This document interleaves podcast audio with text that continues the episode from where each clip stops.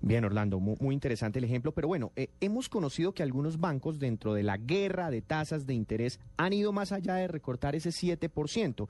Eh, ¿Tiene de pronto los nombres de, de esas eh, entidades financieras que se han sumado a esta guerra de tasas de interés? Bueno, Bancolombia fue la primera entidad, ¿no?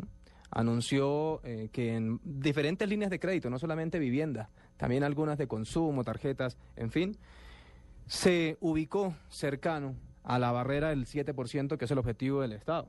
Otros bancos también anunciaron, Falabella entre otros, anunciaron... La vivienda hizo Da Vivienda. muy importante. Pero Da Vivienda, que con esa quería rematar, Da Vivienda eh, fue más allá.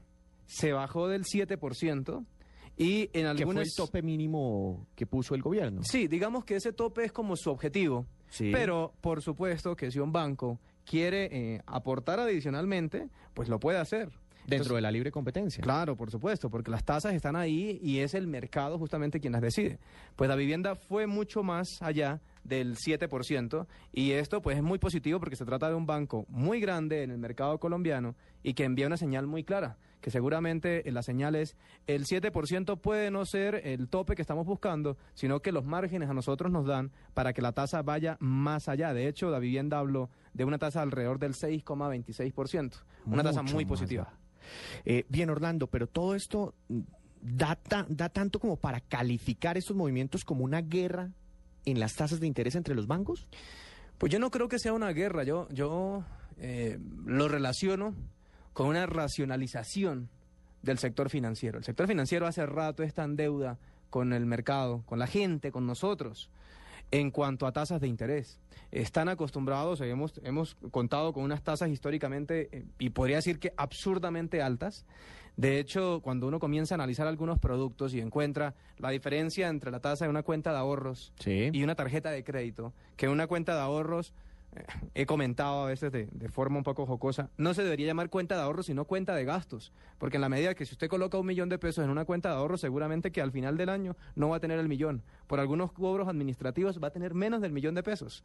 Por tanto, esto es una deuda que tiene el sector financiero con, con las personas. Por ello es que, aprovechando ese auge de la economía colombiana, pues el sector financiero debe retribuirle un poco a las personas que al final son los que le dan las utilidades. Todos nosotros en, créditos, en captación o en colocación, son los, eh, los- el origen de esos recursos para ellos y de ahí es donde obtienen su objeto social. Por ello creo que eh, no creo que sea necesariamente una guerra, aunque se puede relacionar con, con esa palabra, pero creo que lo que está haciendo el sector financiero es racionalizando algo que históricamente ha sido absurdamente alto y que está el sector financiero en moro y que indudablemente con esto comienza a darle un trato más justo al- a las personas, al ciudadano, que eh, al final es que, eh, repito, quien financia sus operaciones. No, y era lo que tanto le criticábamos los colombianos a, a los bancos porque las tasas de interés pues siempre han sido elevadas, el Banco de la República las venía recortando muy fuertemente y eso no se traducía finalmente a los a los consumidores, además que los bancos cada año reportan unos incrementos en sus utilidades muy sorprendentes y las acciones de los bancos en la bolsa se valorizan. Bueno, en fin, pero Orlando, estas tasas de interés de las que acabamos de hablar eh, para los créditos hipotecarios, podemos decir que son históricamente bajas. Creo que sí. Lo que está ocurriendo, ojalá sea el inicio de esa racionalización del sector financiero con los ciudadanos. Son bajas indiscutiblemente. Creo que si miramos la diferencia o la tasa de interés de vivienda en la historia para Colombia, estamos en el punto más bajo. Es el mejor momento para una persona en la historia donde obtiene una tasa de interés por ese crédito que en principio arranca con la parte de vivienda, pero que mire que se está trasladando a otras líneas de créditos de los bancos. Entonces, indiscutiblemente, sí estamos en ese punto más bajo, en la parte de vivienda, pero no quiere decir que debemos estar contentos o que este ya sea algo para para aplaudir y que hasta aquí es suficiente. Creo que los bancos todavía tienen margen para disminuir Eso- mucho más las Eso tasas. es algo muy interesante. Usted eh, se la pasa estudiando las utilidades de los bancos, de todo el sector financiero, los ingresos, los gastos. ¿Usted cree que se podrían animar para hacer recortes adicionales en, en las tasas de interés adicionales a estos anuncios que ya hicieron, que son pues verdaderamente eh, muy buenos para los colombianos? Claro, Víctor, porque es que ahí, ahí lo que hay es un efecto de mejorar las condiciones de un producto. Soy muy amigo de hacer ejemplos muy simples.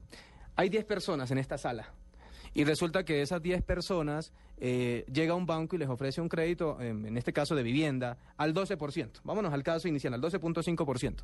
Muy posiblemente de esos 10, dos se animen a tomar el crédito. Sí. Si usted baja, como, se- como está ocurriendo, al 7% de las tasas, muy posiblemente no sean dos, sino sean muchos más los que se animen a tomar crédito. Entonces no hablemos, no sé, Van a de captar dos. más clientes. Exactamente. Y adicionalmente, porque más de dos personas, pues van a considerar la rebaja en la tasa de interés y lo van a ver como algo positivo. Entonces seguramente ya no serán dos, sino, no sé, cuatro personas. Pero ¿dónde está la situación y por qué un banco, si baja las tasas, en la medida que masifique su producto, puede seguir eh, teniendo utilidades? Porque si yo bajo tasas, es posible que el efecto por tener más personas o más clientes, lo que yo le cobro teniendo más productos colocados, Así les cobre más barato. aunque cobre más bajo, indiscutiblemente, pues voy a tener una base de clientes más amplia y eso va a ayudar que el banco mantenga sus utilidades y que no vaya en contra de sus finanzas. Por ello hablo de una racionalización en el precio y es algo donde sí que tanto las partes, el que coloca como el que busca prestado, todos van a salir ganando. Entonces creo que sí tiene margen aún los bancos para bajar tasas y justamente en eso, en que posiblemente una disminución de tasas pues va a animar a muchos más colombianos a acceder al crédito y esto va a no solo para vivienda. no solo para vivienda, como se está observando, porque la reacción en la baja de tasas no fue, no ha sido solamente en la parte de créditos de vivienda.